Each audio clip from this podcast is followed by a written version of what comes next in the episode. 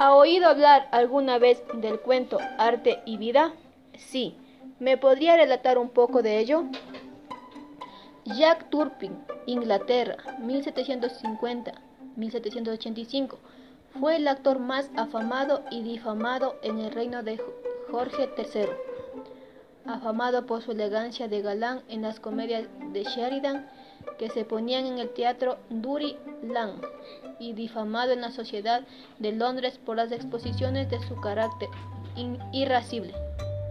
Una noche, en una taberna, el crítico Stewart se atrevió a burlarse de esa doble personalidad de caballero en la ficción y energúmeno en la realidad. Discutieron una palabra dura, provocada otro aún más dura, y al final Turpin, fuera de sí y contradiciéndose, le gritó a Stewart. Le voy a probar que soy capaz de comportarme en la vida con el decoro del arte. A Stewart no se le pudo probar porque uno de sus irreprimibles arrebatos lo mató allí mismo de un pistoletazo. Pero le probó ante el mundo en su primera oportunidad. Un testigo describe la escena así. El actor Turpin, desde lo alto del tablado, echa una mirada al público.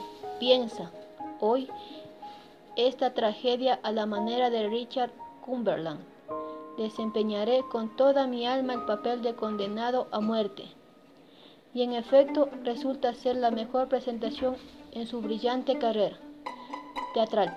Avanza con las manos entrelazadas por la espalda, el cuerpo erguido, la cabeza orgullosa, hasta que se abre a sus pies un escondillón y Turpin, en el patio de la prisión de Niwat, queda colgado de la horca.